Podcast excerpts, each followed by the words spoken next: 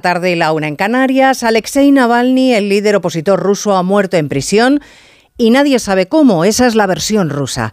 Enseguida, desde luego, viene a la cabeza un adagio, el ser humano es el único ser vivo capaz de mentir. Esta es la noticia fuera de España, pero aquí la actualidad tiene nombre de ministro, Óscar Puente, que pide la amnistía ya, para ahorrar trabajo a la justicia, dice, y evitarnos juicios molestos.